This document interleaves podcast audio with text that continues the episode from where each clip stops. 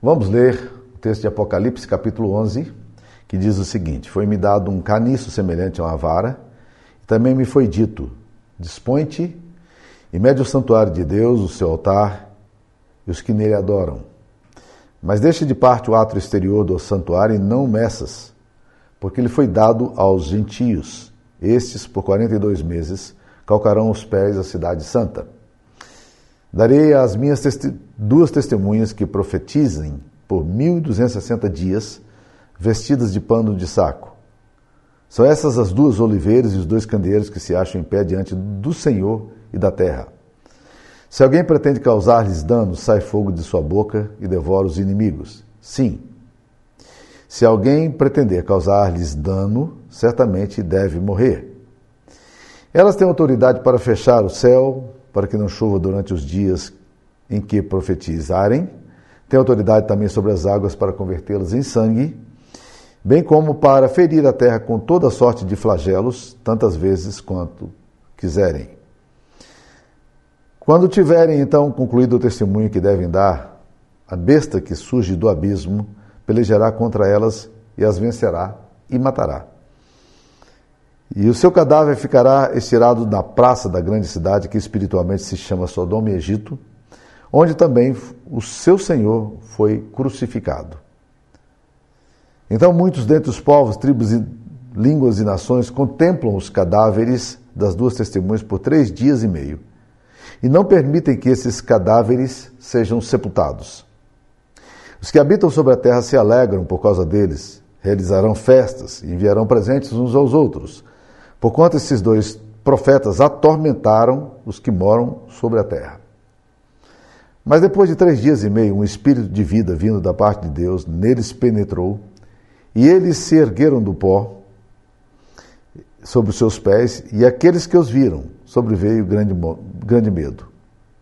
E as duas testemunhas ouviram grande voz vinda do céu, dizendo-lhes: Subi para aqui. E subiram ao céu, numa nuvem, seus inimigos as contemplaram. Naquela hora houve grande terremoto e ruiu a décima parte da cidade. E morreram nesse terremoto sete mil pessoas, ao passo que as outras ficaram sobremodo aterrorizadas e deram glória ao Deus do céu. Passou o segundo ai. Eis que sem demora vem o terceiro ai. O sétimo anjo tocou a trombeta e houve no céu grande, grandes vozes dizendo: O reino do mundo se tornou do nosso Senhor e do seu Cristo, e ele reinará pelos séculos dos séculos. E os 24 anciãos que se encontram sentados no seu trono diante de Deus, prostraram-se sobre o seu rosto e adoraram a Deus, dizendo: Graças te damos, Senhor Deus Todo-Poderoso, que és, que eras, porque assumiste o teu grande poder e passaste a reinar. Na verdade, as nações se enfureceram, chegou, porém, a tua ira e o tempo determinado para serem julgados os mortos para se dar o galardão aos teus servos e os profetas, aos santos e aos que temem o teu nome, tanto aos pequenos como aos grandes, e para destruíres os que destroem a terra. Abriu-se então o santuário de Deus que se acha no céu, e foi vista a arca da aliança no seu santuário.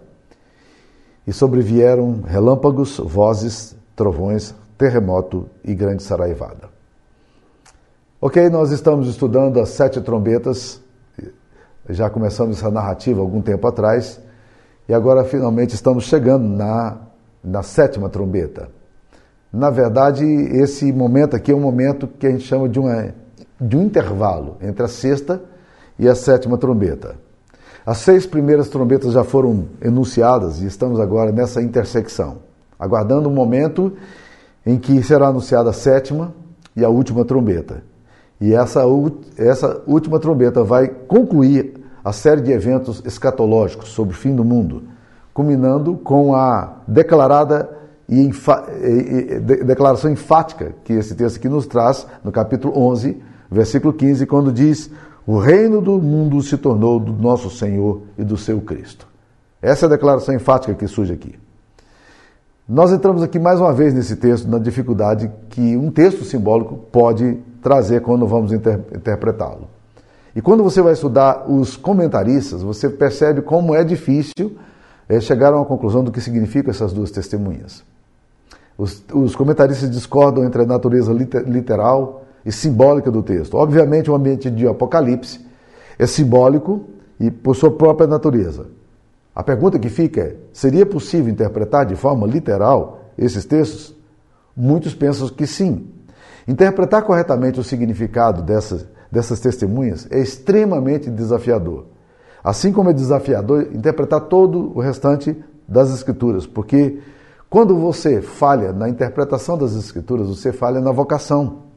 Então, uma teologia errada leva-nos a uma prática pastoral equivocada e pode trazer grandes transtornos e confusão das pessoas na relação que elas possuem com Deus. Por quê? Porque os homens são do tamanho dos seus deuses. E se você interpreta a Bíblia de uma determinada visão, contrária às Escrituras Sagradas, você pode estar certo de que você está indo numa direção errada também daquilo que Deus deseja para você. Então, quem são essas duas testemunhas? Pela descrição que nós temos aqui do capítulo 11, versículo 4, essas duas testemunhas já foram anunciadas lá no livro de Zacarias. Zacarias capítulo 4, versículo 12 fala: São essas as duas oliveiras e os dois candeeiros que se acham em pé diante do Senhor da terra. Este versículo aqui vai usar a mesma expressão que acontece lá em Zacarias, no Antigo Testamento. Os dois ungidos que assistem diante do Senhor são expressos na figura enigmática e simbólica do sacerdote Josué, cujo nome hebraico curiosamente significa Jesus no grego, e pela descrição do, profeta, esses dois ungidos assistem ao Senhor de toda a terra. Josué representa o sacerdote e foi consagrado para o culto. Vamos ver então quais as possíveis interpretações que nós podemos ter para essas duas testemunhas. Um pensador francês reformado chamado Jacques Ellul, ele diz que trata-se de uma síntese exata da obra de Deus e refere-se a Jesus Cristo, Filho de Deus e Filho do homem então, para ele, esse texto refletiria a dualidade da natureza de Cristo, dois rostos de, de, desta mesma testemunha, um rosto histórico e um rosto transhistórico. Mas um outro autor chamado Lade, ele diz que é difícil decidir se essas testemunhas são históricas ou somente representavam a igreja através do testemunho que profere. A favor do simbólico, Lade vai afirmar que essas, esses dois versos anteriores são altamente simbólicos. A favor do real, ele fala que das riquezas de detalhes que parece fazer pensar que essas duas testemunhas de fato seriam testemunhas reais e que viriam para promover a conversão do povo através do testemunho que daria. E que o simbólico e real estão misturados e estão presentes. Lade, esse comentarista, George Lade, trabalha com a ideia literal, embora deixe espaço para discussão. Um outro comentarista, McDowell, ele refere-se aqui, e eu sou tendente aí nessa linha do McDowell, é, dizendo que refere-se à tipologia de Moisés e Elias, representantes do Antigo Testamento. Um desses ungidos proclamou o Deus verdadeiro através da lei, e outro proclamou, proclamou o Deus verdadeiro através dos profetas. Esses dois homens tem a seu favor o fato de que apareceram na transfiguração de Jesus, conforme Marcos capítulo 9, versículo 4, e estariam voltando a Jerusalém para dar testemunho da verdade. O fato de ambos terem se encontrado com Jesus, dando testemunho da sua messianidade, é altamente significativo. Ali se uniram os representantes da lei, em Moisés, e dos profetas, que é Elias, e Jesus, que representa a graça o que combina perfeitamente com o escopo fiel das Escrituras Sagradas. Um outro ponto a ser considerado que favorece essa visão de McDowell é que um dos milagres que Moisés fez foi exatamente o milagre que está registrado aqui. Eles têm, capítulo 11, versículo 6, essas testemunhas têm autoridade para fechar o céu para que não chova durante os dias que profetizarem. Refere-se a Elias. Essa autoridade tem autoridade também sobre as águas para convertê-la em sangue, bem como para ferir a terra com toda sorte de flagelos, tantas vezes quantos quiserem. Então poderia ser uma referência a Moisés. Fechar o céu, referência a Elias, e, e esse poder de transformar a água em sangue seria uma referência mosaica. Barclay, um conhecido comentarista do Novo Testamento, ele segue essa mesma linha de interpretação. Um antigo intérprete da Bíblia, chamado Tertuliano, um dos pais da igreja, ele refere-se à crença de que Enoque e Elias seriam essas duas testemunhas, uma vez de que ambos foram trasladados, eles não morreram, conforme a descrição da Bíblia. E os dois teriam sido preservados no céu para serem os ungidos que Deus utilizaria para vencer o anticristo. Seria possível aceitar essa interpretação de Tertuliano como uma afirmação fidedigna de acordo com esse texto? Talvez sim.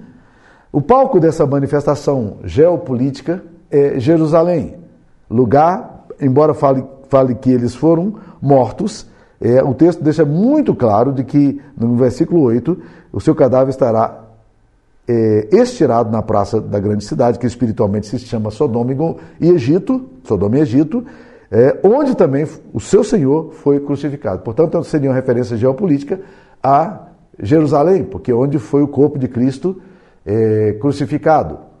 Ao mesmo tempo que se faz uma referência da malignidade da cidade, porque refere-se ao Egito e refere-se a Sodoma. Então, aqui nós estamos vendo a descrição de Egito e Sodoma, porque espiritualmente representa essas duas nações, esses dois povos que são símbolos da hostilidade contra Deus. Egito é um símbolo permanente da escravidão, enquanto que Sodoma é um exemplo supremo da iniquidade e da perversão. Jerusalém é comparada a essas duas nações perversas. Uma outra coisa que nós vamos encontrar nesse texto aqui é que as nações estão enfurecidas. Essa descrição é muito forte, é encontrada aqui que essas nações estão enfurecidas contra esses dois, dois, essas duas testemunhas. E quando essas duas testemunhas são executadas pela besta, essas nações exultam, há muita alegria no mundo secular com a morte dessas duas testemunhas. É, como afirmamos, MacDowell ah, interpreta as duas testemunhas como uma mensagem que a lei e os profetas que anunciaram mas que nunca foi do agrado das pessoas descrentes, das, dos pagãos. A razão do ódio e oposição é porque essas testemunhas elas servem de julgamento contra a iniquidade e contra a idolatria do mundo antigo. E é exatamente isso que faz essas duas testemunhas, e por essa razão elas são assassinadas. A besta que as assassina no texto aqui ela na verdade é o símbolo dos poderes humanos que são adorados como divinos. E, e, é uma forte opositora a essas duas testemunhas. Satanás sempre lutará contra aqueles que proclamam com fidelidade e fidedignidade as verdades divinas. Então, como vemos no texto, as testemunhas prevalecem, apesar de serem temporariamente silenciadas. Esse é novamente um relato do sim, simbólico da cruz que nós vemos aqui registrado. Esse texto aponta para a cruz e para a ressurreição. O evangelho nunca será destruído, porém aqueles que se opõem a esse evangelho não ficarão de pé. E se alguém lutar contra o testemunho do evangelho, será destruído. Então aparece aqui essas duas testemunhas poderosas que têm esse, todo esse poder na mão, mas elas, depois de concluído o testemunho, ela, na verdade, serão derrotadas pela besta. A besta vai, a besta que surge do abismo, aparece aqui no versículo, no versículo 7, pelejará contra elas, as vencerá e as matará. Ou seja, essas testemunhas serão silenciadas, temporariamente silenciadas, dando a ideia de que, eventualmente na história, a força maligna se opõe aos testemunhos fiéis, fiel do povo de Deus e que, temporariamente, isso pode acontecer a voz da igreja ser silenciada. Mas depois a voz, essa, esse, esses testemunhos se levantam ainda com mais força para impressionar e para autenticar de fato a mensagem que eles pregam. Existe um outro simbolismo que a gente precisa olhar aqui, que é o simbolismo dos 42 meses. Ele aparece aqui no capítulo 11, versículo 2, que foi dado aos gentios que por 42 meses eles calcassem os pés e a cidade santa. 42 meses. Se você andar um pouquinho no versículo 3, você vai perceber que o texto diz: Darei as minhas testemunhas que profetizem por 1260 dias. O que são 1260 dias? 1260 dias são exatamente 42 meses, que também são, por sua própria natureza, né, é, três anos e meio, que uma expressão que aparece muito, muitas vezes na Bíblia. Por exemplo, capítulo 11, versículo 9 também vai aparecer. Três dias e meio. Essa ideia da fragmentação é muito interessante, e aparece também no versículo 11, depois de três dias e meio. Eles ficam mortos três dias e meio, e, e depois de três dias e meio, eles são ressuscitados. Então nós precisamos entender que esse está é, falando sempre do mesmo número. Está falando três anos e meio, 42 meses, 1.260 dias, que se trata o quê? De períodos curtos e inacabados na literatura apocalíptica. Três anos e meio é a metade de sete anos, que é um número perfeito, completo. A metade simboliza o contrário da perfeição. O profeta Daniel relata que o pequeno chifre que sai eh, de um dos dez chifres anteriores na profecia dele, do quarto animal, magoará os santos do Altíssimo, cuidará e mudar os tempos e a lei, e os santos lhes serão entregues nas mãos por um tempo, dois tempos e metade de um tempo. Ou seja, de novo, a Bíblia está falando agora lá no Antigo Testamento desses três anos e meio, está falando desse, eh, desses 1260 dias que representa o período que Satanás exerce eventualmente o poder no mundo com referência aos últimos dias. Mas, mais uma vez, não pense nesses números de forma literal. Pense nesses números como números inacabados. Metade de sete. Eles são números imperfeitos. Eles são números fragmentados. É apenas dando a ideia de que tempo, na ação do diabo, é alguma coisa curta e alguma coisa também inacabada e delimitada por Deus, né? Seja qual for a interpretação desse texto, meus queridos irmãos, entendamos ele de forma real, ou de forma literal, ou de forma simbólica, ele revela o drama da igreja.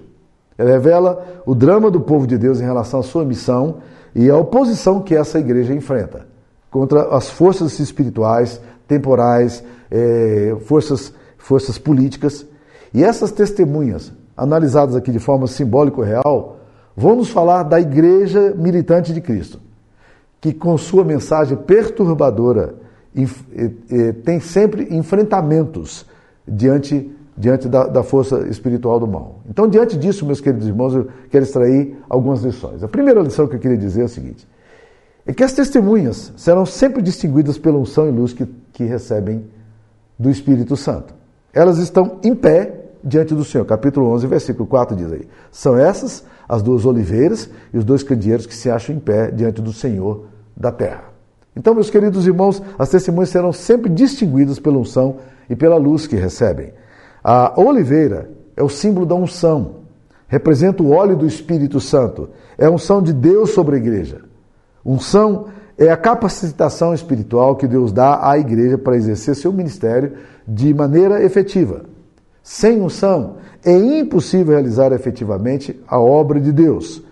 Ah, então, meus queridos irmãos, nós precisamos entender é, que a unção é alguma coisa extremamente necessária. Por isso, são duas oliveiras. O, o óleo está presente sobre elas. Elas estão ali presentes, né? Eu lembro de uma frase que eu ouvi algum tempo atrás de, de, um, de um cristão nascido na África que veio para os Estados Unidos e ouviu um sermão de um, de um pregador, e quando perguntaram para ele o que, que ele achou do sermão daquele pregador, ele disse: forte vento, muito relâmpago, mas nenhuma chuva. Ou seja, faltava alguma coisa na visão dele. Sem unção, o testemunho da igreja é neutralizado por forças satânicas. Uma outra coisa que, que me lembra sempre a palavra unção foi que uma vez perguntaram ao reverendo Antônio Elias o que era unção. E ele, com as suas tiradas muito espirituosas e engraçadas, ele virou para a pessoa que perguntou o que era unção e disse: uns são, outros não são. Então, na verdade, dá para a gente poder entender. Então, essas testemunhas, meus queridos, elas, primeiro, elas são essas oliveiras que estão na presença do Senhor. Segunda coisa, elas são candeeiro, capítulo 11, versículo 4. As duas oliveiras e os dois candeeiros. Está aí apare, apare, aparecendo. Representa a luz do Evangelho. Candeeiro é uma lâmpada. Representa a luz do Evangelho no meio da, das trevas. É a figura do povo de Deus no meio de uma geração que perdeu as suas referências. E aqui agora precisa de um senso de direção, de, de luz, de graça, uma, uma geração que anda cega, incapaz de ver e não consegue perceber para onde está caminhando. Essa luz, esse candeeiro, simboliza o povo de Deus que é chamado para iluminar, trazer graça sobre, sobre as pessoas que estão no meio de poderes malignos, no meio das trevas, presas e aprisionadas por falsas religiões, por superstições, por ídolos, é, e na sua ignorância teológica e na sua cegueira espiritual. Né? Uma outra coisa que nós precisamos observar aqui é que as testemunhas serão sempre pessoas cheias de autoridade e do poder de Deus. Por quê? Porque elas têm autoridade para fechar o céu, têm autoridade para ferir a terra, têm autoridade para converter a água em sangue. A palavra dessas duas testemunhas é confirmada pelos prodígios que acompanham a mensagem. Isso representa o Evangelho. Onde o Evangelho de Cristo passa, milagres acontecem, vidas são transformadas, pessoas são curadas, a obra de Deus acontece. Pastor Ronaldo Lidório conta uma história muito interessante de quando ele foi chamado é, para anunciar no meio do povo Concomba, uma tribo lá do Tongo, é um dos países da África, e ele foi para plantar uma igreja ali naquele lugar.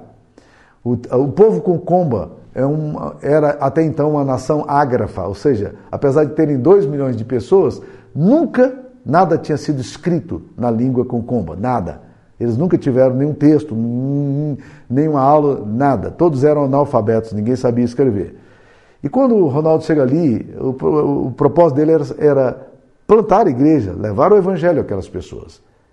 E ao chegar ali com a Rosana, que, era sua, que é a sua esposa, e que era enfermeira, eles abriram então uma enfermagem ali, um lugar onde as pessoas vinham para receber tratamento e oravam pelas pessoas. Um dia, ele disse que chegou ali uma mulher que tinha vindo de longe, porque ela ouviu falar que ali naquele lugar tinha, tinha um pregador de um Deus, do, do Deus verdadeiro. E ela trouxe a sua criança, que era uma criança que estava muito doente. Ronaldo disse que quando ele e Rosana abriram aquele, aquele pano e viram aquela criança cheia de feridas, de úlceras, eles oraram pedindo a graça de Deus, aquela criança coberta de chagas, e aquela mãe vindo porque ouviu falar que havia um pregador do Deus verdadeiro ali e queria pedir ajuda, e eles só oraram e disseram: Deus, tem misericórdia dessa mulher e dessa criança. O Senhor pode colocar a sua mão de misericórdia e curar essa, criança aqui. A mulher foi embora para a sua tribo depois da oração. Ela tinha feito uma longa viagem. Mas no caminho, a criança ficou curada. E aquela mulher agora voltou fazendo o quê? Ela voltou para agradecer o reverendo Ronaldo Lidório e por todos os lugares onde ela passava, ela começou a testemunhar o evangelho de Jesus Cristo. E muitas pessoas vieram para conhecer esse Deus verdadeiro.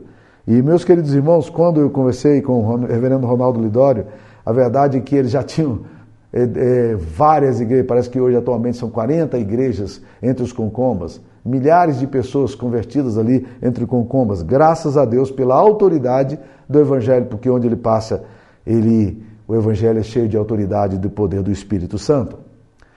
Uma outra coisa que eu queria colocar aqui é que as verdadeiras testemunhas sempre enfrentarão oposição e resistência declarada. Se você testemunha com fidelidade, espere oposição. A, a relação não é e nem pode ser pacífica. Por quê? Porque a missão da igreja é se opor às obras do diabo e das trevas. As testemunhas são descritas aqui como inimigas da besta. A igreja de Cristo é, protestante, ela protesta no sentido de que não negocia determinados fundamentos e valores.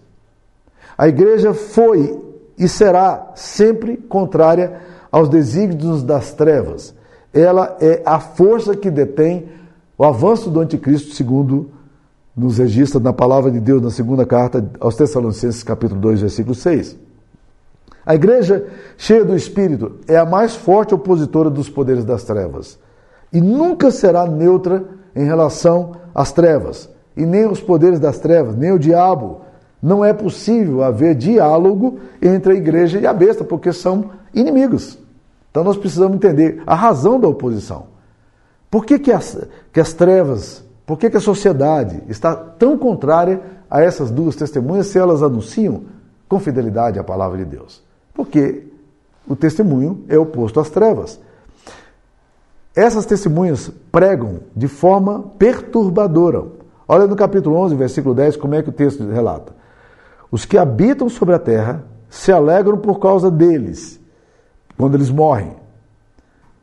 Realizarão festas e enviarão presentes uns aos outros, ou seja, o mundo inteiro está em alegria, porquanto esses dois profetas que, que eles faziam?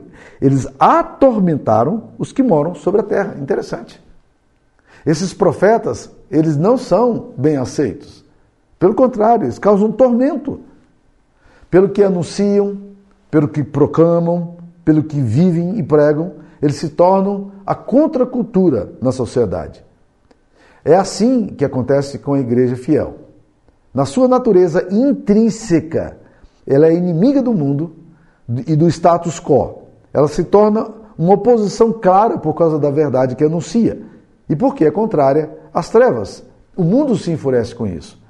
A igreja se torna a voz discordante. Quando a nossa mensagem não perturba, ou os ouvintes já se acostumaram com a mensagem sem se converterem, ou, estão, ou não estamos pregando todo o desígnio de Deus.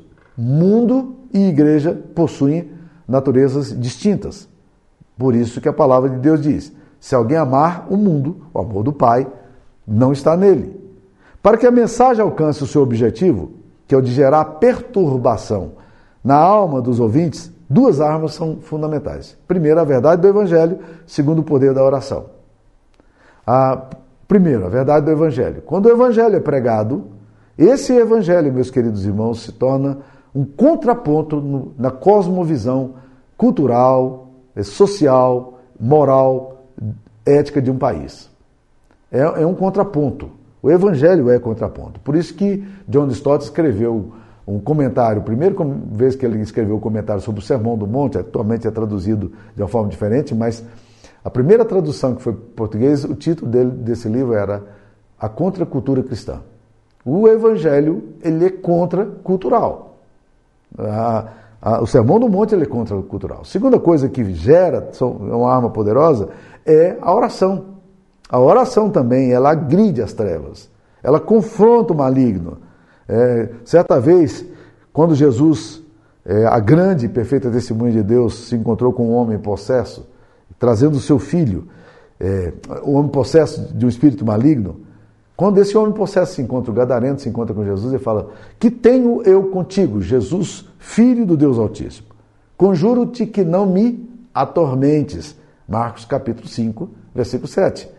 Que o Senhor não me atormente. A presença de Cristo, a unção que está sobre Jesus atormenta as trevas.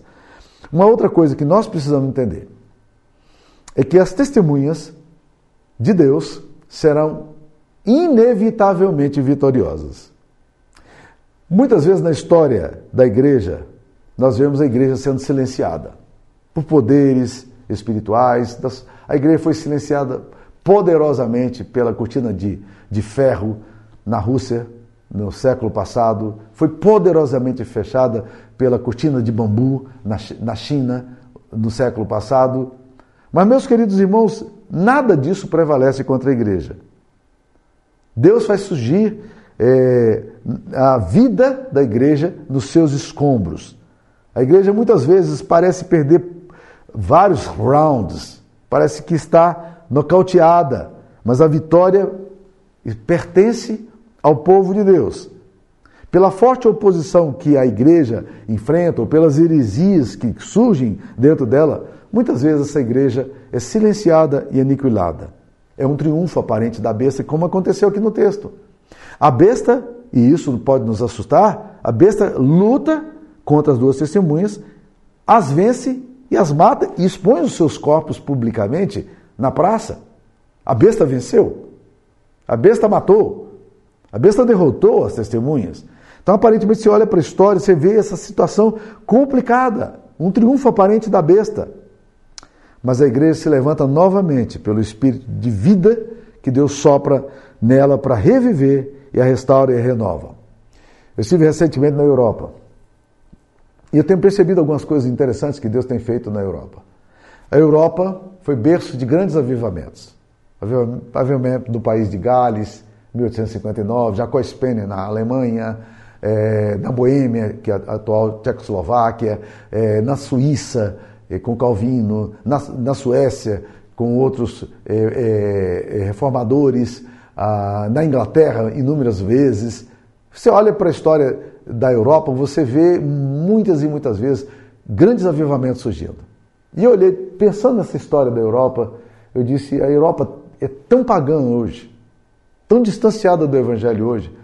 Nós estamos vivendo numa chamada geração pós-cristã. Mas eu fico pensando, será que Deus não está prestes a fazer alguma coisa? Porque, meus queridos irmãos, tem acontecido coisas lindíssimas atualmente no meio desses escombros. Quando você acha que a igreja é silenciada, a glória de Deus se manifesta. E as testemunhas se levantam vivas, fortes, para proclamar a vitória daquele que tem o poder. Porque a Bíblia fala aqui que, que eh, Deus sopra nessas testemunhas depois de três dias e meio, capítulo 10, 11, versículo 11. Depois de três dias e meio, um espírito de vida, vindo da parte de Deus, neles penetrou, e eles se ergueram sobre os pés, e aqueles que os viram, e aqueles que os viram, sobreveio grande medo. Ou seja, o espírito de vida, o sopro de Deus, avivamentos, a graça de Deus sendo soprada. E aí, novamente, a igreja que estava derrotada, as testemunhas que estavam silenciadas, a aparente morte das testemunhas de Deus são superadas aqui agora e a igreja renasce porque a igreja é de Jesus e ele sopra esse espírito de vida na igreja. Ele precisa fazer isso em nós muitas vezes. Ele precisa fazer isso na nossa família muitas vezes. Ele precisa fazer nas nossas igrejas muitas vezes.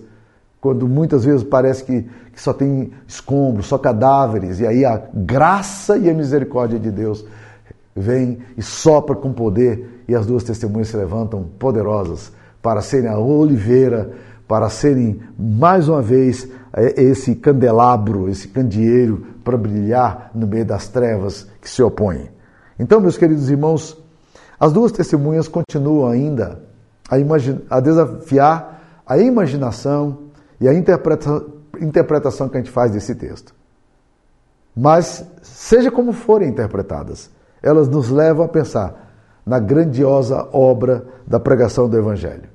Essas testemunhas se acham em pé diante do Senhor. São os dois candeeiros, são os dois são os dois candelabros que estão aí na presença de Deus, as duas oliveiras estão presentes, são testemunhas do Deus Altíssimo, enfrentando a oposição da besta, que muitas vezes emerge do abismo, de onde você não espera, e que representa os sistemas humanos eh, e da população que rejeita e odeia a mensagem que vem dessas duas testemunhas fiéis. Essa mensagem do Evangelho sofre forte oposição, porque ela é contrária aos interesses do mundo e porque ela denuncia as obras do mundo. Não é assim que a palavra de Deus nos diz sobre, sobre Jesus? O julgamento é este: que a luz veio ao mundo e os homens amaram mais as trevas do que a luz, porque as suas obras eram más. Essa mensagem das duas, duas testemunhas. Nos leva a pensar na necessidade de não nos desencorajarmos, mesmo quando tudo parece aniquilado, mesmo quando a besta se levanta ferozmente, mata e vence as testemunhas. Haverá um tempo e um momento em que Deus vai novamente soprar um espírito de vida. E esse espírito de vida vai fazer com que essas duas testemunhas elas possam se levantar de novo com grande força e com grande poder e manifestar os juízos de Deus na história, como o povo de Deus deve fazer. Essa é a palavra de Deus e eu espero que você tenha sido edificado em pensar nesses, nesses, nessa interpretação de um texto tão significativo como esse. Vamos orar? Ó Senhor Jesus, aplica a tua palavra em nossos corações. Ajuda-nos, ó Deus, a não desanimarmos diante da oposição. Pelo contrário, olharmos com esperança o chamado do Senhor de sermos o candeeiro do Senhor, de sermos as oliveiras do Senhor, para no meio de um mundo hostil que se regozija contra a destruição da igreja, no meio desse mundo hostil, o espírito de vida do Senhor sopre em nós, fazendo-nos ressurgir com autoridade para novamente proclamarmos a vitória do Senhor e do seu Cordeiro. Em nome de Jesus. Amém. Que Deus nos abençoe. Amém.